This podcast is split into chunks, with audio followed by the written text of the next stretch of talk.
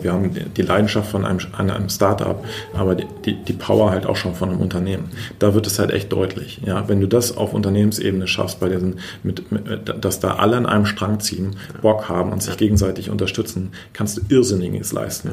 Und das ist so, was ich mein gerade, mein persönliches Gefühl ist, dass wir gerade anfangen, dieses Momentum so richtig zu spüren. Ja, ähm, und das macht so einen Spaß. Ja, das ist so ähm, für mich auch dieser Sweet Spot vom Unternehmertum, wenn du denkst, so krass, es ist echt so, es ist einfach so, eine, so, ein, so, ein, so ein cooler, positiver Vibe, wo alle echt Bock haben und sich gegenseitig halt anstachen, also im positiven Seite halt, halt anstachen, weil, weil wir halt was erreichen wollen.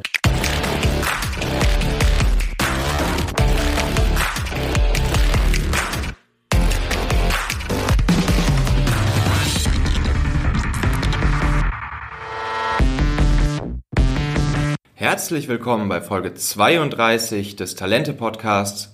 Die besten Mitarbeiter finden, führen und binden.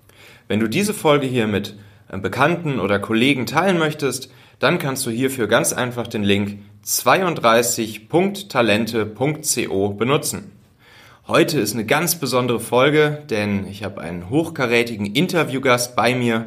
Ich sitze hier in Hamburg, Altona Nord, in einer alten Fabrikhalle äh, in der mittlerweile ein stylisches Office drin ist. Und das ist das Office von Jimdo. Und hier bei mir sitzt Matthias Henze, das ist der CEO und Mitgründer von Jimdo. Und ähm, ja, das freut mich natürlich besonders, dass ich solch einen coolen Gast hier heute bei mir im Podcast habe. Ähm, Jimdo, Jimdo dürfte eigentlich jedem äh, ein Begriff sein. Das, das Hamburger Unternehmen ähm, bietet eine Web-Baukasten-Software an womit im Prinzip jeder seine eigene äh, Webseite bauen kann, auch ganz ohne Programmierkenntnisse. Wir haben gerade schon festgestellt, dass wir beide keinerlei äh, Programmierkenntnisse haben. Das heißt, äh, für uns eigentlich das perfekte Produkt, um eine Webseite zu bauen. Ähm, und eine der Hauptzielgruppen ähm, von euch sind kleine, mittlere Unternehmen, sowie auch hier von diesem Podcast. Und äh, ihr seid auch international unterwegs, also nach Europa, äh, sagst du, ist euer zweitwichtigster Markt Japan. Äh, du hast das Unternehmen 2007 mit deinen beiden Mitgründern Christian und Friedhof gegründet. Und äh, das Spannende hier für mich ist natürlich, dass ihr einer der Top-Arbeitgeber in Hamburg, wenn nicht sogar Deutschland seid. Also ihr habt zum Beispiel bei Konunu eine Bewertung von 4,03, bei Glassdoor sogar von 4,6 und aktuell seid ihr so 200 Leute. Ähm, ihr hattet auch schwierige Phasen, aber trotzdem schafft ihr es scheinbar, dass eure Mitarbeiter super zufrieden sind und äh, gerne bei euch arbeiten. Und das ist natürlich hier Grund genug, mal nachzufragen, äh, wie ihr das macht und was wir alle da von dir und von euch lernen können. Also cool, dass ich hier sein darf. Ähm, Habe ich das einigermaßen richtig zusammengefasst, Matthias? Das und, hast du. Und vielleicht kannst du auch noch mal ganz kurz erzählen, äh, was eigentlich Jimdo ausmacht, was das Produkt ausmacht, was euch vielleicht auch von anderen Webbaukästen unterscheidet. Ja, sehr gerne. Erstmal vielen Dank, dass ich heute hier, hier sein darf. Ähm, ich freue mich sehr auf das Gespräch. Mhm. Ähm, zu dem, was, äh, was Jimdo macht und was uns auszeichnet. Wir sind eine Produktfirma. Ähm, mhm. Das heißt also für uns, immer wenn wir darüber sprechen, wir sind eine Produktfirma. Wir wollen gerne ein Produkt bauen, mit dem wir wirklich einen einen großen Nutzen bei unseren äh, Kunden schaffen wollen und das eben durch Technologie. Und das, was wir eben machen, ist, dass man sich super einfach innerhalb von drei Minuten eine sehr professionelle für Mobile-Endgeräte optimierte Webseite bauen kann, mit mhm. der man sich präsentieren, aber auch erfolgreich ähm, sein kann. Mhm. Genau, und da sind wir, glaube ich, was Einfachheit und äh, Professionalität ähm, angeht, ähm, weltweit ganz gut mit vorne dabei. Mhm. Cool. So, wir sind ja beide so ein bisschen in der, in der Hamburger Startup- und Tech-Szene unterwegs. Ähm, und äh, Jimdo ist bei allen immer dafür bekannt, dass ihr äh, euren eigenen Koch habt, äh, dass äh, bei Chez Sam ähm, jeden Tag leckeres Mittagessen für alle Mitarbeiter ähm, gezaubert wird.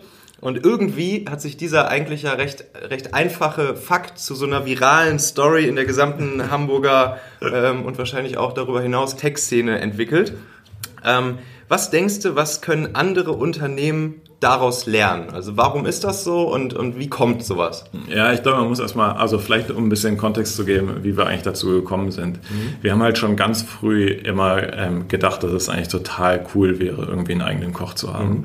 Ähm, und das war einfach so eine Sache, wir haben uns auch gar nicht so viel Gedanken darüber gemacht, sondern einfach, wir fanden das einfach cool und es hat für uns auch irgendwie Sinn gemacht, ohne da noch tiefgreifender irgendwelche Fragen zu, zu stellen. Mhm. Und ähm, wir sind zu der Zeit, sind wir immer hier in Hamburg in Ottensen in einem Bistro gewesen. Das gibt es jetzt mittlerweile nicht mehr. Es hieß die, hieß die Teufelsküche. Mhm. Und da sind wir abends hingegangen und sind da unsere Besprechungslisten durchgegangen. Und da gab es einen Koch, Sam, mhm. ähm, der, mit dem wir uns auch über die Zeit angefreundet haben. Ja. Mhm. Der hat immer gelacht, wir haben immer gelacht und irgendwann hat er angefangen, uns spezielle Sachen zu kochen und so. Und wir waren echt einfach äh, befreundet.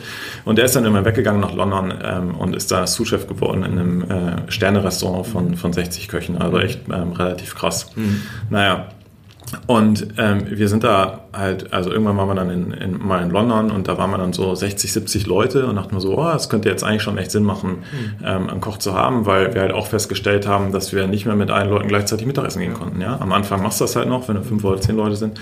Bei 60 oder 70 Leuten geht das halt nicht mehr. Und was wir aber mal schön fanden, war, es war immer dann so in einem anderen Kontext, wenn neue Leute dazugekommen sind, hat man die kennengelernt ähm, und es war einfach alles ein bisschen informeller. Mhm. Ähm, und es war aber auch irgendwie so der Mittelpunkt dann einfach, wo man sich immer getroffen hatte ähm, und wo man gerne hingegangen ist. Mhm. Ähm, und deshalb haben wir dann gesagt, so ja, es könnte echt auch wirklich Sinn machen, halt einfach einen eigenen Koch zu haben. Naja. Und ähm, sind halt so, waren dann halt eh in London, sind Sam besuchen gefahren und meinten so, du Sam, wahrscheinlich voll die, voll die dumme Idee, ja, aber wir müssen dich das einfach jetzt mal fragen, hast du nicht Bock, unser Koch zu werden? Ja, und Sam so, ja, naja, so, so London gefällt mir schon ganz gut und so, aber ja, ich denke mal drüber nach. Ja, drei Monate später klingelt das Telefon, ist einmal rein und meint so, ja, hier Jungs, also ich bin gerade in Hamburg, wenn ihr mal reden wollt, dann können wir mal reden. Ja, und dann meint so, ja, also wenn das immer noch steht und so, er hätte da schon, äh, er könnte sich das schon vorstellen, und dann alles klar, hier ist, äh, hier ist ein Katalog für deine Küche, ähm, du baust sie dir selber zusammen. Ähm, und haben dann halt einfach das mit ihm besprochen, ja, dass er quasi hier innerhalb von Jimdo sein eigenes Restaurant aufmachen kann. Und so behandelt er das halt auch wirklich selber, ja. Also es ist halt sein Ding. Mittlerweile ähm, sind es zwei Köche, die das machen und machen halt wirklich jedes Gericht bereiten sie frisch zu, gehen total auf individuelle Wünsche ein. Ähm, und es ist einfach hochqualitatives, leckeres Mittagessen, ähm, was wir, was wir hier bekommen, was einfach zur Lebensqualität beiträgt, aber was halt auch einfach so das, das mittägliche Zentrum ist, äh, wo wir uns einfach auch gegenseitig austauschen, aber eine gute Zeit miteinander zu äh, verbringen. Ähm, und Insofern, ich glaube, was andere, andere Unternehmen davon lernen können, es muss, glaube ich, gar nicht die Küche sein, sondern einfach Sachen, an die man glaubt, auch einfach mal Mut beweisen und mal gucken kann, ähm, was es für Ideen gibt, die man einfach gerne selber einfach mal umgesetzt haben möchte. Ähm, und wir haben das am Anfang auch gar nicht durchgerechnet, ob sich das jetzt recht wird oder nicht. Ja, ich glaube, im Nachhinein war das, ist das eine mega, mega sinnvolle Investition ähm, und äh, wo wir ganz, ganz äh, viel von äh, profitiert haben. Aber wir haben es halt gar nicht aus dem Grund ursprünglich, äh, ursprünglich gemacht. Verstehe, cool. Ja, war das auch schon in, in dem Office hier direkt von Anfang an? Oder? Genau, es, ja. war in, es war in diesem Büro. Ehrlich gesagt, sogar seine allererste Küche war in diesem Raum, in dem wir sitzen. Und dieser Raum, in dem wir sitzen, ist ungefähr ein 20 Quadratmeter großer Raum. Ähm, das war früher mal eine Küche mit Elektroherd. Ähm, und äh, das war die Übergangslösung, bis seine Küche nebenan fertig mhm. geworden ist. Ähm, und ähm, genau, dann haben wir nebenan, ähm, das ist so ein 100 oder 80 Quadratmeter Raum, die, der erste, die erste Küche. Das hat dann irgendwann nicht mehr gereicht und jetzt ist sie, ist sie bei uns im Erdgeschoss. Cool. Und da ist ich ich mache nachher mal ein Foto davon und dann stelle ich das mit auf die, ja. auf die Seite. Dann können die Zuhörer sich das mal angucken, wie das ja. da jetzt aussieht. Genau. Richtig cool. Ja. Ähm, ja, ihr sagt von euch selbst, ähm, ihr seid äh, bei euch der, im Prinzip mit der Leidenschaft eines Startups und der Stärke einer etablierten äh, Company unterwegs. Und dass das Thema der Firmenkultur bei euch einfach so unendlich wichtig ist und groß geschrieben wird. Ähm, gestartet seid ja ihr drei Gründer, ähm, wenn ich richtig informiert bin, auf dem, auf dem Bauernhof ähm, an der Nordsee ähm, von den Eltern deines Mitgründers. Und ähm, meine Frage ist jetzt natürlich, wie habt ihr es sozusagen von Anfang an, von Tag eins an geschafft, eure Firmenkultur zu definieren, zu formen, zu leben und auch all eure neuen Mitarbeiter, die halt nach und nach dazu kamen, ähm, bis heute sozusagen damit zu infizieren? Und was zeichnet eure Firmenkultur aus? Was ist eure Firmenkultur? Ja, ich glaube, ganz wichtig ist erstmal zu verstehen, dass eine Kultur ist halt immer da. Ja, also auch, also die Art, es beschreibt ja quasi, wie man, wie wir als Menschen halt miteinander zusammenleben. Und selbst wenn man äh, jetzt äh, sich gar keine Gedanken darüber macht, ist halt, also es ist immer ein Status quo da. Ja, ähm, und ich glaube, was, ähm, was äh, Friedel Spring und ich halt von Anfang an halt gemacht haben, wir haben halt einfach weiter so agiert, wie wir immer normalerweise agiert haben. Und wir haben uns da an keine Konvention gehalten, sondern wir haben es halt immer so gemacht, wie wir es für richtig gehalten haben. Ähm, und es ist so im, ähm, und wir haben auch, wir haben auch über die Zeit halt mehrere kulturelle Wandel im Prinzip äh, durchgemacht und uns irgendwann halt auch angefangen, ähm, aktiver mit, äh, mit dem Thema Kultur halt einfach auseinanderzusetzen. Ähm, ich glaube, das, was halt unsere Kultur heute ähm, sehr stark beschreibt, ist, dass wir halt die ähm, eigentlich eine Sportsteam-Kultur haben. Ja? Also es ist sehr klar, von was wir zusammen erreichen wollen. Ähm, uns ist es sehr wichtig, dass jedes äh, Team bis runtergebrochen auch jeden, jeder einzelne Mitarbeiterin oder einzelne Mitarbeiter weiß, ähm, welche Rolle sie auch in diesem Team halt auch ausfüllt, um zu wissen, wo, ähm, äh, wo sie dann im Prinzip auch ähm, beitragen können. Ja? Weil letztendlich äh, gehen wir halt davon aus, dass die Grundmotivation von uns allen halt ist, dass wir halt was bewegen wollen. Ja? Dass wir Mut haben wollen, Risiken eingehen wollen, um dann halt auch in unserem Fall eben ähm, kleinsten, kleineren Unternehmen den, den Weg ins Web und dann aber auch erfolgreich im Web zu werden, halt einfach zu ebnen. Ähm, und ähm, das ist halt was, was, wo, ja, wo wir uns dann schon Gedanken drüber machen, von wie wir, wie wir das halt um, umsetzen oder was dafür auch nötig ist, um diese ähm, Kultur auch einfach, ähm, einfach leben zu können. Ähm, und wenn das aber dann im Prinzip auch klar ist, dann gibt es halt auch einfach ähm, Leitlinien oder ähm, ja, gewünschte Verhaltensweisen, ähm, mit denen man dann auch einfach gut arbeiten kann und wo sich dann im Prinzip auch jeder dann halt auch einfach darauf verlassen kann. Mhm. Okay, verstehe. Ja, da, da interessieren mich jetzt natürlich viele Dinge, in die wir jetzt mal tiefer reingehen können. Vielleicht können wir uns ja so ein bisschen auch an, an diesem Thema langhangeln, denn ja. das Thema dieses Podcasts ist ja, die besten Leute finden, führen und langfristig binden. Ja. Ähm, wenn wir da jetzt mal vorne anfangen, in so einem äh, Lebenszyklus eines Mitarbeiters bei Jimdo, ähm, wie und wo sucht ihr nach passenden Leuten? Wie, wie, äh, wie findet ihr die passenden Leute? Wenn ihr eine offene Stelle habt, was macht ihr dann? Ähm, also wir suchen äh, im Prinzip auf allen Kanälen, ja, und auch über alle, alle Wege, ähm, die, ähm, ja, die uns zur Verfügung stehen. Ja. Die Sachen, die halt besonders gut funktionieren, sind, äh, sind natürlich Empfehlungen von unserem Team heraus, ja, ähm, und äh, letztendlich auch tatsächlich Leute, die wir interessant finden, aktiv angehen. Mhm. Ähm, aber wir machen halt auch ganz normale Jobportale. Wir machen auch, äh, wir machen in, in gezielten Fällen auch manchmal Headhunter. Ähm, das ist, da, da sind wir nicht beschränkt, ja, sondern es ist alles getrieben von dem Ziel, die für uns richtige Person zu finden. Und das ist natürlich auf der einen Seite halt fachlich, handwerklich, äh, dass da jemand einfach sehr gut aufgestellt ist, aber vor allen Dingen halt auch, wie tickt die Person, ja. Was sind das für Verhaltensweisen? Ähm, äh, die die Person gerne mag und auch, auch lebt ähm, und was, was, was sucht diese Person auch. Ja? Und uns ist es zum Beispiel extrem wichtig, ähm, dass wir Leute finden, die in diese Sportsteam-Kultur ähm, reinpassen, wo, wo Leute, die proaktiv sind, die sich auch unbedingt weiterentwickeln wollen, ja, weil wenn wir uns als Jimdo weiterentwickeln wollen, gibt es im Prinzip nur zwei Möglichkeiten. Und zwar entweder das Team, äh, also jeden Einzelnen weiterzuentwickeln und das Team insgesamt weiterzuentwickeln oder starke Leute von außen reinzubringen. Wir machen halt beides. Ja, aber wenn wir Leute, starke Leute reinbringen, geht es halt auch darum, natürlich klar zu haben oder dass, es, dass es Leute sind, die sich weiterentwickeln wollen. Ja, nur so kommen wir als Unternehmen ähm, halt auch weiter. Und das prüfen wir in den Prozessen dann halt auch logischerweise dann, also beides, ähm, beides halt auch sehr stark ab. Und das ist aber, also es hört sich, ist natürlich kein richtiges Prüfen, sondern es ist halt immer einfach ein Gespräch und einfach gucken, passen wir da zueinander. Und ähm, man merkt dann sehr schnell von den Leuten, ähm, die gut zueinander passen, dass es total klickt. Ja. Mhm. Ähm, und dann ist es, äh, ab da beginnt dann die gemeinsame Reise. Mhm. Ähm, kommuniziert ihr aktiv zu euren, ähm, euren Mitarbeitern, dass ähm, ihr Empfehlungen von ihnen für, ähm, für gute weitere Leute haben wollt? Gibt es irgendwelche ja, Anreize? Unbedingt. Ja, unbedingt. Also wir gehen, wir, wir, wir experimentieren, also es war zum Beispiel früher war das so eine Sache, die wir nicht gemacht haben. Mhm. Mittlerweile machen wir das auch, dass wir auch experimentieren, auch mit, äh, mit Anreizen, mhm. das zu tun. Letztendlich ist das nie der Treiber. Ja? Mhm. Der Treiber ist halt meistens so, ich habe einfach Lust, dass mein Team stärker wird, dass Jimdo stärker wird. Ähm, und das ist einfach nur so ein kleiner, ähm, kleiner, kleiner Bonus dann oben drauf. Ähm, und das hat sich im Prinzip auch, ähm, ja, da hat sich nicht viel verändert. Verstehe. Und hast du irgendwelche Best Practice äh, in petto, wo du sagst, da hast du die Erfahrung mitgemacht, das funktioniert besonders gut, äh, wenn es um das Ansprechen von Leuten geht? Also nehmen wir an, du hast irgendwen, äh, den du interessant findest oder von dem du gehört hast, dass er interessant wäre.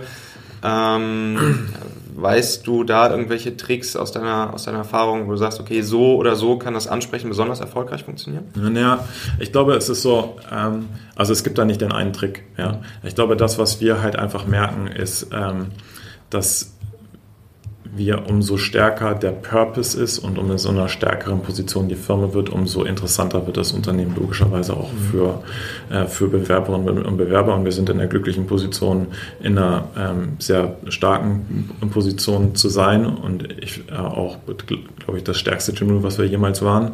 Ähm, und das macht es halt auch attraktiv für, ähm, für Leute halt zu uns zu kommen. Mhm. Ähm, und das, so, wenn das halt auch in der äußeren Wahrnehmung halt sich einfach durchsetzt, ähm, dann wird es halt wesentlich leichter, die entsprechenden Talente eben auch äh, zu finden und natürlich auch für, äh, für die Mission einfach zu begeistern. Mhm. Spielst du persönlich äh, da noch eine Rolle, ähm, auch wenn es darum geht, Leute für, dein, für deine Firma zu begeistern? Unbedingt, also unbedingt. Das ist so, also ich mache häufig, äh, häufig noch mit Erstansprache, ja, ich unterhalte mich halt auch ähm, ständig mit, äh, mit, mit, mit Leuten draußen, auch gar nicht unbedingt jetzt nur mit potenziellen Bewerbern, sondern auch mit anderen Leuten, die vielleicht dann wieder interessante Leute, äh, Leute kennen. Ich bin ähm, bei also bei Schlüsselpositionen sowieso, aber auch häufig noch auch bei, also bei eigentlich bei sehr vielen Gesprächen bin ich äh, bin ich Teil davon. Ähm, es macht mir auch einfach Spaß, mhm. ja. Ähm, und es ist halt auch ein Bereich, in dem ich halt selber auch nie äh, nie nie auslerne, ja. äh, wo man halt immer immer besser werden kann. Ja, das ist ja auch das, was hier so eine meiner Hauptpredigten ist. Äh, ja. Recruiting, Leute ranholen, ist einfach Chefsache. Das das gehört mit dazu. Das ja. ähm, das ist halt einfach super wichtig.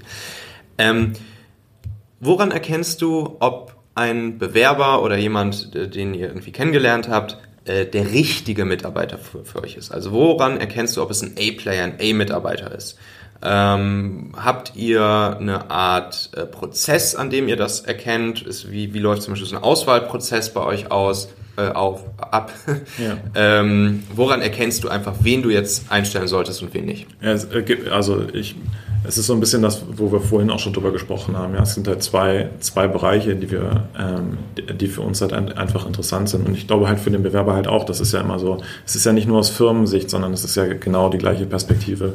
Äh, muss die Bewerberin oder der Bewerber ja auch feststellen, ob Jimdo der logische nächste beste Schritt für, für sich selber ist. Ja, das heißt also, ähm, und so gehen wir den Prozess halt auch an. Das ist halt meistens immer, also das ist halt wirklich ein beidseitiger, äh, beidseitiger, beidseitiger Prozess des Kennenlernens ist.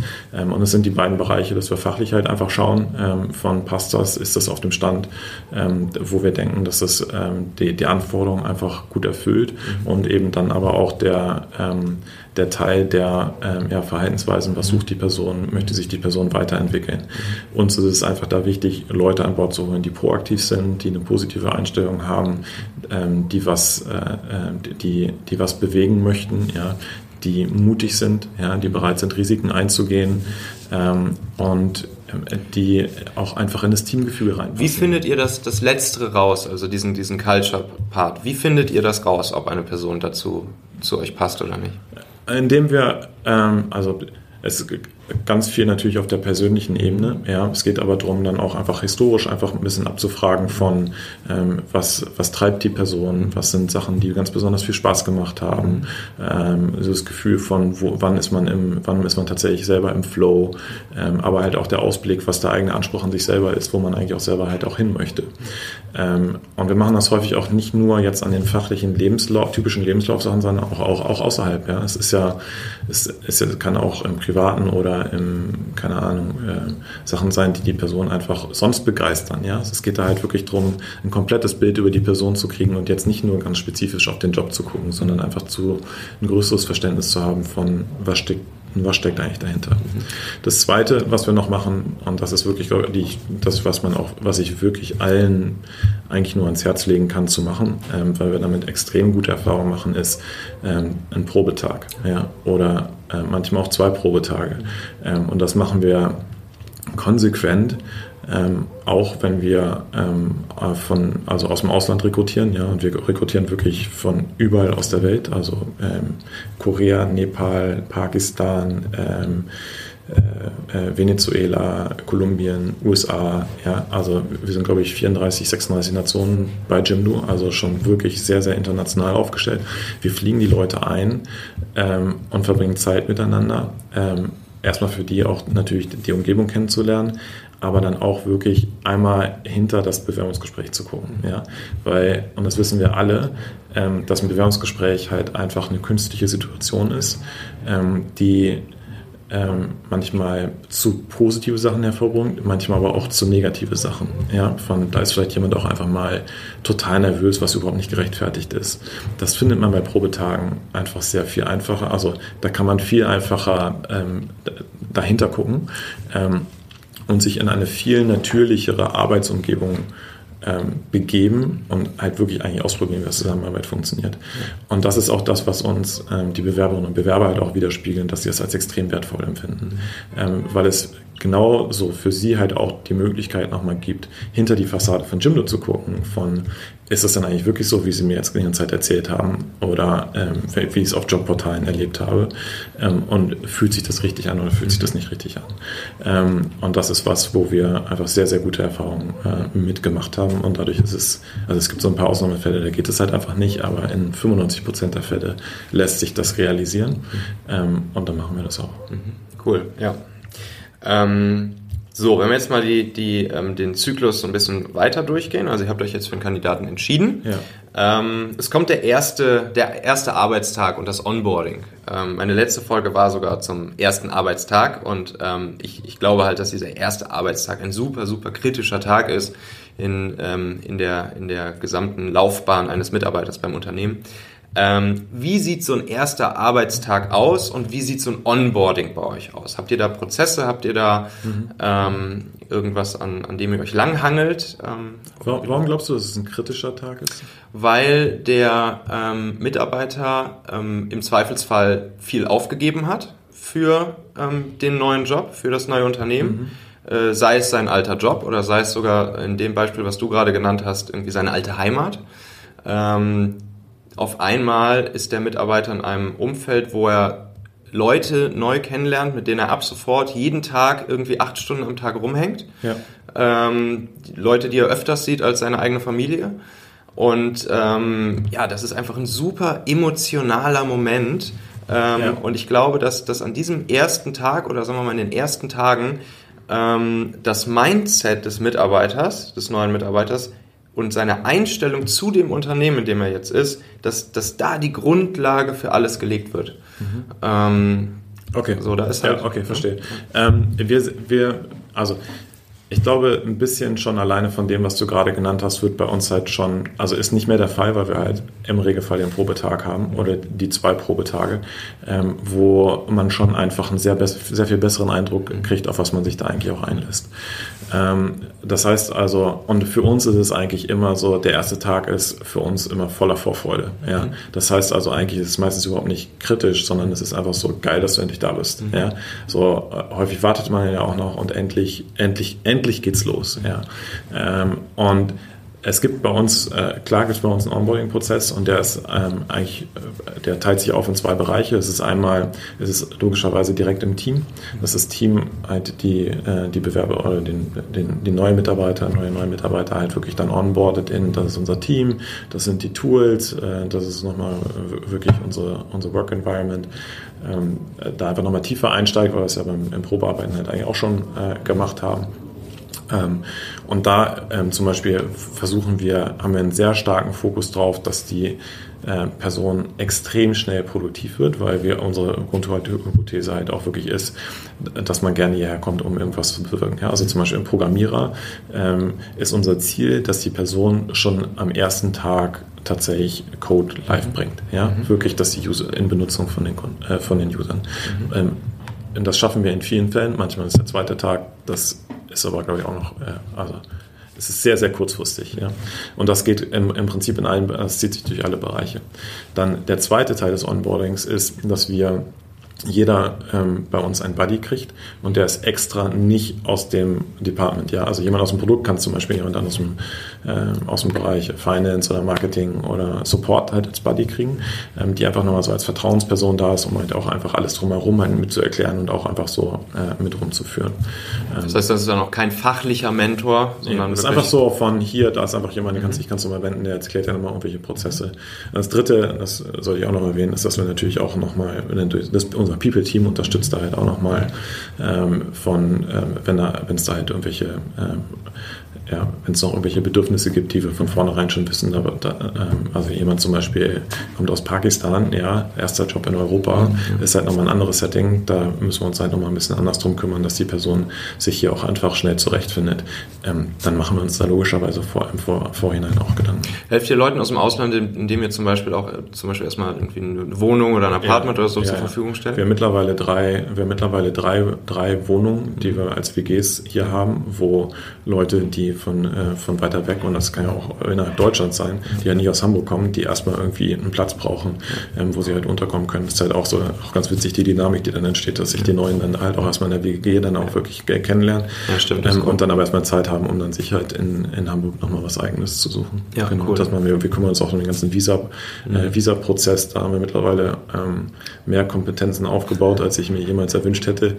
Ähm, aber ja, das. Äh, da habt ihr auch eigene Leute für hier, ja? Ja, ja. Mhm. Und äh, begleiten die auch dann äh, zu den Behörden, mhm. ähm, damit auch da das, äh, das gut funktioniert. Verstehe, okay, cool. So, dann ist der Mitarbeiter also ähm, bei euch, ähm, hat seine ersten Tage hier, wird langsam ongeboardet. Ja. Mm, jetzt geht es natürlich darum, das Beste aus den Mitarbeitern herauszuholen. Dass äh, sie Spaß an der, an der Arbeit haben und dass du sagen kannst, jawohl, die Mitarbeiter, die stiften wirklich einen Mehrwert äh, für unser Unternehmen, für unser Produkt. Wie motiviert ihr eure Leute? Ähm, wie kitzelst du das Beste aus ihnen raus? Wie machst du sie im Optimalfall zu Mitunternehmern statt einfach nur zu Söldnern? Ja, ähm, sehr guter Punkt. Und ich glaube, das erste ist schon mal, bei uns geht es eher weniger darum zu gucken, was können wir raus, rausholen. Ja, das hört sich immer so an von, wir, also der, der, die Mitarbeiterin oder Mitarbeiter muss hier eine Leistung bringen und wie kann ich die Leistung steigern. Letztendlich geht es natürlich um das, aber unsere Perspektive darauf ist eher, wie können wir die Mitarbeiterinnen oder Mitarbeiter noch viel wirkungsvoller machen. Ja? Ähm, damit die Person auch wirklich das Gefühl hat oder einfach, dass der Impact von dieser jeder einzelnen Person einfach einfach so groß wie möglich ist. Ja? Und da komme ich nochmal wieder auf unsere Perspektive von dem Sportsteam zurück. Ja? Also uns geht es halt darum, ähm, dass wir eine ganz klare äh, Direction vorgeben von da wollen wir als Jimdo hin. Ja? Ähm, und auch das Warum halt dahinter erklären. Ja? Und ähm, ist halt ein ganz großer Treiber, warum Leute hier arbeiten, ist, ist, dass wir helfen halt anderen Leuten besser zu werden. Ja? Wir unterstützen hier. Ist ein ganz starker Purpose. Ähm, und dann versuchen wir aber runterzubrechen, okay, was, was beschreibt denn den Purpose und was, wie kann, wie wie kann dein Team und dann letztendlich auch, wie könntest du vielleicht selber dazu beitragen. Hier ist es aber wichtig, wir geben die Direction vor, von in die Richtung geben wir und da erwarten wir im Prinzip auch das Unternehmertum, das du gerade angesprochen hast, ist, wir versuchen halt die Rahmenbedingungen zu stecken, dass das einzelne Teammitglied oder die Teams die Lösung für das Problem finden. Ja, das ist so, wir versuchen also jeden äh, da wirklich im Prinzip zum, zum, äh, zum mutigen ähm, Entrepreneur zu machen, von ja. zu sagen, wie könnten wir das jetzt eigentlich angehen? Was wäre der größte mögliche Schritt, um halt den Wert oder das Problem für den Kunden halt gut zu lösen? Ja, ähm, und das ist, äh, das ist, das ist total geil, ja. Und es ist auch was, was halt auch eine beidseitige Weiterentwicklung erfordert, ja. Also es erfordert von, ähm, von uns als Management halt unglaublich klar in der Formulierung zu sein von welches Problem wir eigentlich angehen wollen und den Rahmen halt zu stecken, dass da auch keine, ähm, ja im Prinzip keine, dass, dass da eine Klarheit herrscht, mit der die Teams und jedes einzelne Teammitglied halt auch einfach arbeiten kann. Ja? Und da so konkret wie möglich zu werden. Und das ist echt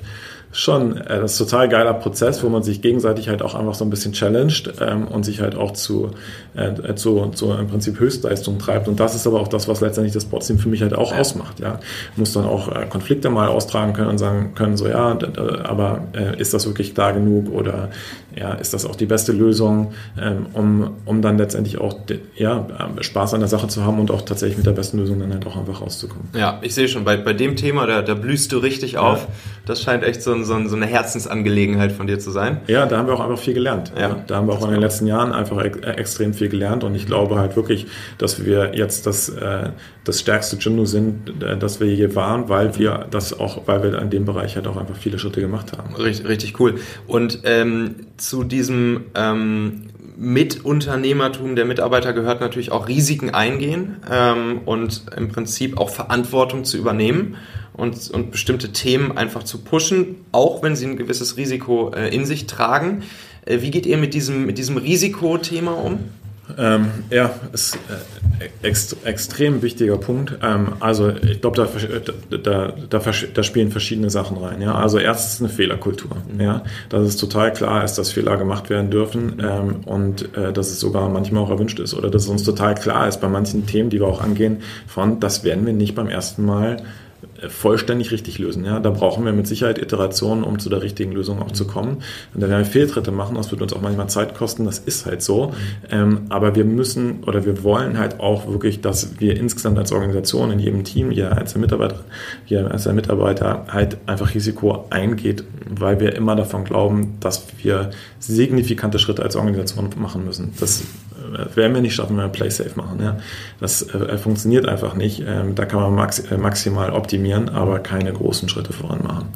Ähm, also eine Fehlerkultur, ja, Transparenz darüber auch, dass Fehler gemacht werden ähm, und dass es auch völlig in Ordnung ist und dass man auch quasi auch ein Thema angeht, wo man davon ausgeht, dass man Fehler machen muss.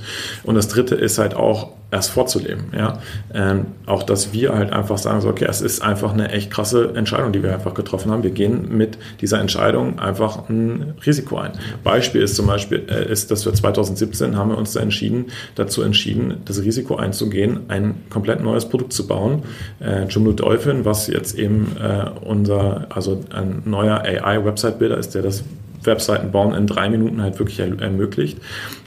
Ähm, und wir haben das auf der grünen Wiese gemacht, als Experiment angef angefangen. Es war ein sehr großes Risiko, dass dieses Projekt niemals fertig wird. Ja? Und dass es aber auch noch zu äh, Konflikten führt, weil oder ähm, zu Unsicherheit, weil wir auf einmal zwei Produkte haben. Ähm, und diese Entscheidung, wenn, man, wenn wir diese Entscheidung auch treffen und diese Risiken auch bereit sind einzugehen, dann überträgt sich das natürlich auch in die Organisation.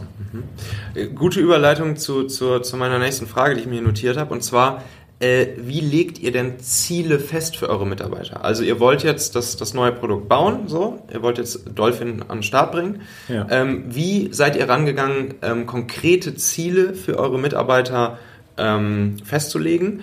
und wie fordert ihr die Ergebnisse ein und natürlich auch die Frage, welche Konsequenzen kann es geben, wenn Ergebnisse, Ziele nicht erreicht werden? Ja, ähm, da, das ist relativ einfach. Das heißt einfach, da ist einfach Explizität ist einfach das Allerwichtigste.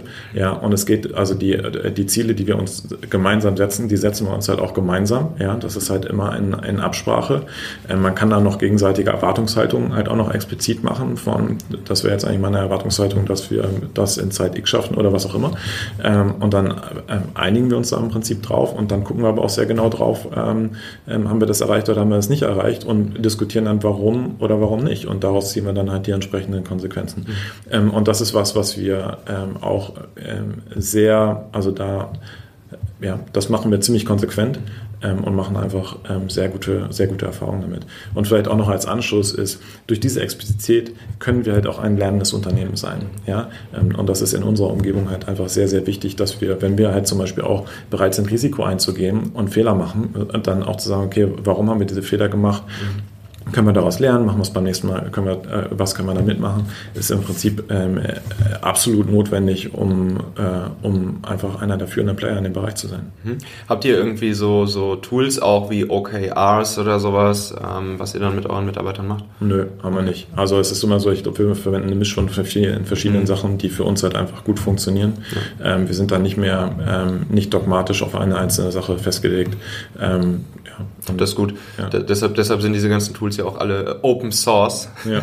Äh, so dass dann äh, jeder ja. sich die so anpassen kann, wie sie halt am besten gerade ja. gerade passen ne, für fürs Unternehmen.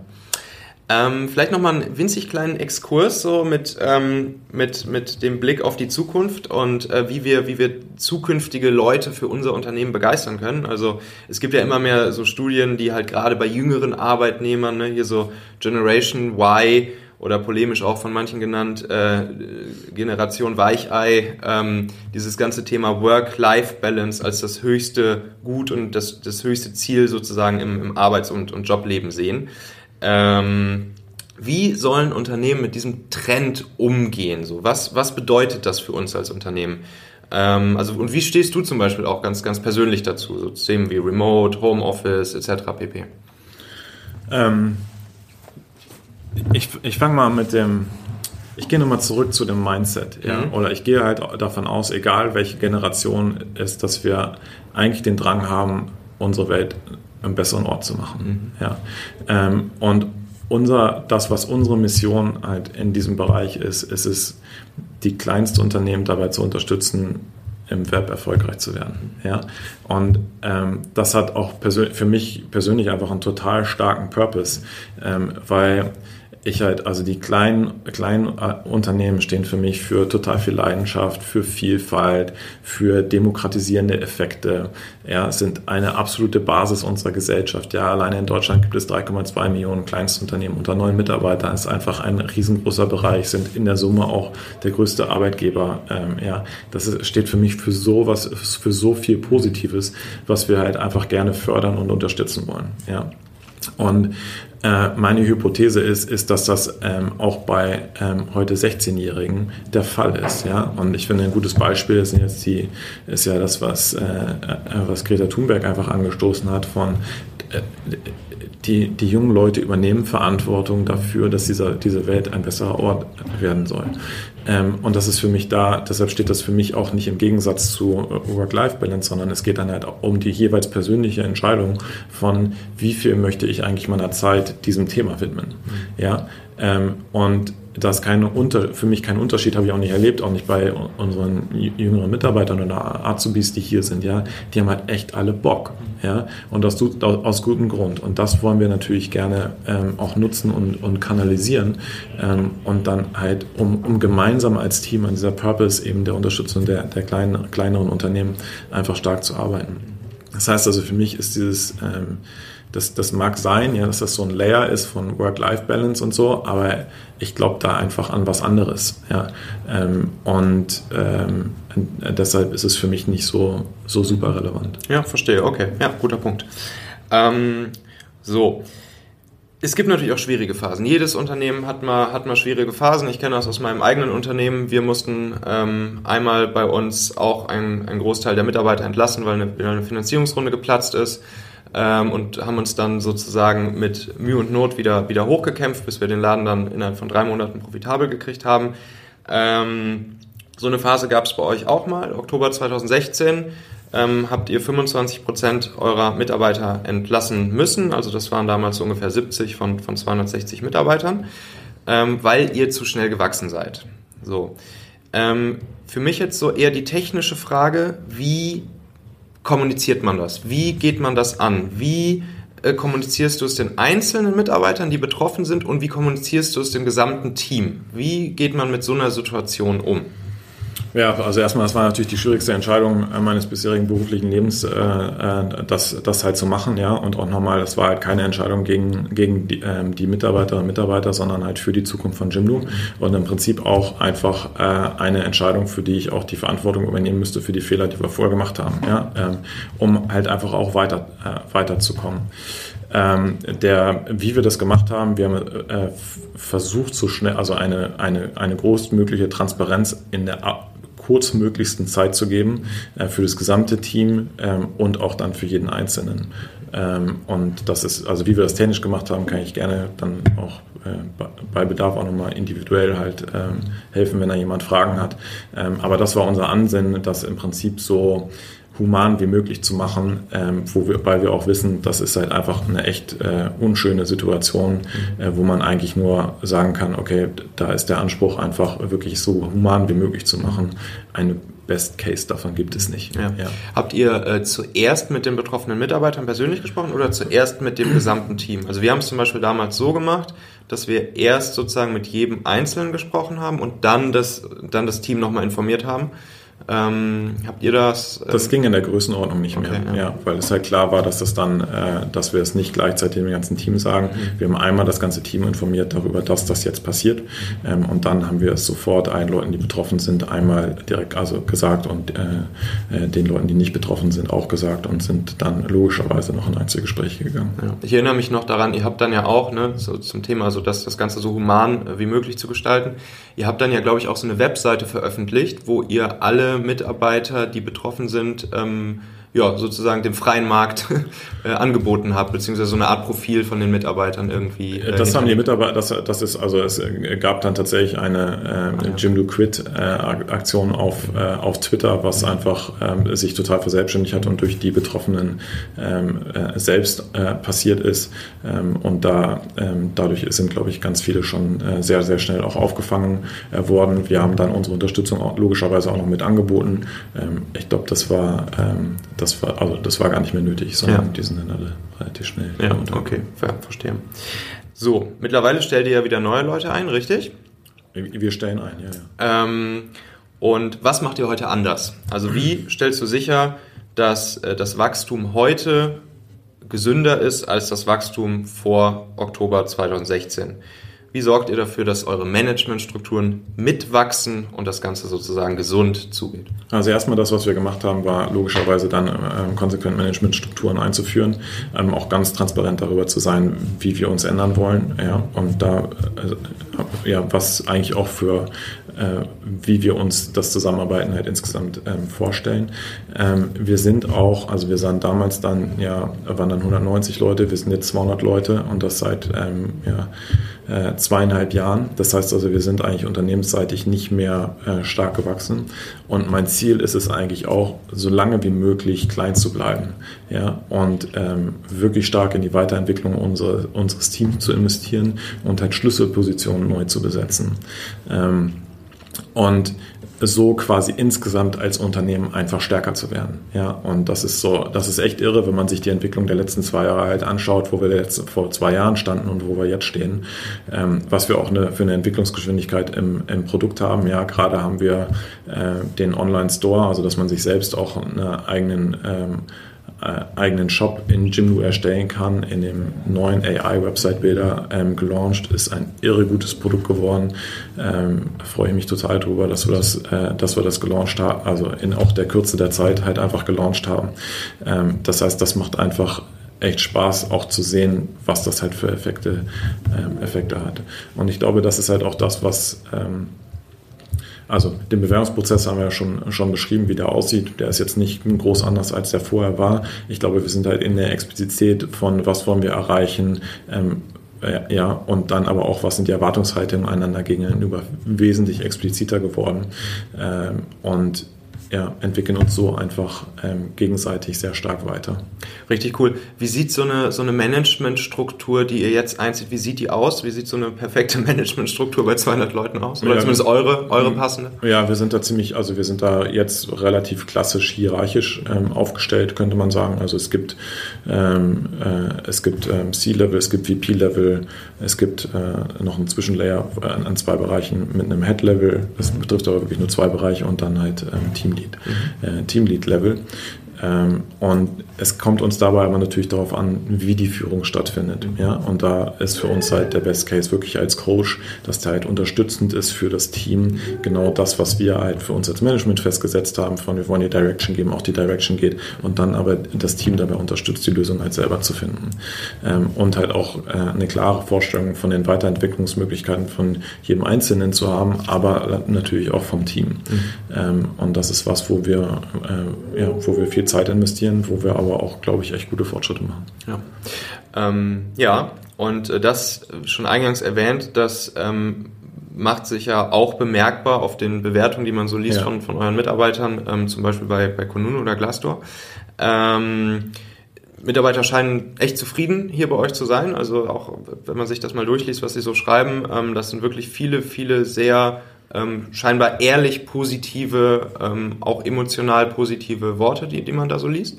Ähm, wie, wie bindet ihr eure Mitarbeiter und wie schafft ihr es sozusagen, ähm, oder wie versucht ihr zumindest, sie aus diesem, aus diesem Abwerbekarussell, was ja einfach in der Tech-Industrie massiv herrscht, ähm, ja, möglichst rauszuhalten?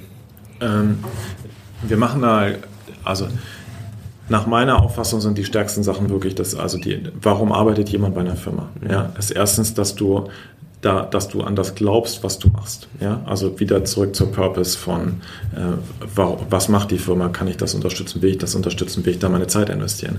Und dann zweitens, kann ich einen Impact haben? Ja? Kann ich hier auch wirklich was bewegen? Ist das für mich sichtbar? Und drittens ist es auch, was sind meine Weiter Weiterentwicklungsmöglichkeiten? Ja? Was, wie habe ich mich selber entwickelt? Steigt mein Impact mit der Zeit von dem, was ich eigentlich auch bewegen kann? Ähm, und das sind die, das sind wirklich die drei Sachen, ja, und dann natürlich das Zusammenleben logischerweise, äh, habe ich coole Kollegen, ja, nein. Ähm, und äh, das sind halt die Rahmenbedingungen oder das sind die Sachen, die uns wichtig sind. Und in, wenn wir die richtig machen, dann ähm, funktioniert das, glaube ich, automatisch auch mit der Bindung. Und es ist so, es, ich, wir kommen halt nicht dem auch so, wie, wie können wir die Fluktuation niedrig halten, sondern wir, wir gehen halt ran und gucken uns vor, wie können wir als Unternehmen besser werden und dass jeder hier einfach noch viel wirkungsvoller wird. Ähm, und letztendlich sind das genau, glaube ich, genau die gleichen Sachen, die halt, warum jemand normalerweise ähm, vielleicht auch das Unternehmen verlassen würde. Ja, genau dieser, dieser Kollegenzusammenhalt, den du ansprichst, ja. das ist auch das, was, äh, was besonders immer hervorgehoben wird ja. von, von euren Mitarbeitern. Und das ist ja auf der anderen Seite auch das, was schnell mal leidet, wenn das Unternehmen wächst. Ne? Also das passiert ja oft, dass klar, kleine Teams, so das ist im Prinzip wie eine kleine Family, ja. aber sobald das Team halt größer wird, ähm, dann entwickeln sich halt irgendwo so Potenziale für so kleine Konkurrenzkämpfchen, für so äh, Themen, die von einem Thema vielleicht auch irgendwie vom anderen Team besetzt werden wollen, etc. Ähm, wie, wie kannst du direkt, du als Führungskraft, du als CEO direkt äh, Einfluss darauf nehmen oder kannst du es überhaupt noch, ähm, dass, es, dass es zu sowas nicht kommt? Ähm, eine zweiteilige Antwort darauf. Mhm. Das, also kann ich direkt darauf Einfluss nehmen? Das ist ehrlich gesagt, glaube ich, eine Jimdo-Sache. Ja, also das ist sowas, was wir, was wir natürlich auch äh, mit vorleben, dass wir versuchen, jeden dabei unter, zu unter, unterstützen, seinen Job halt einfach gut zu machen.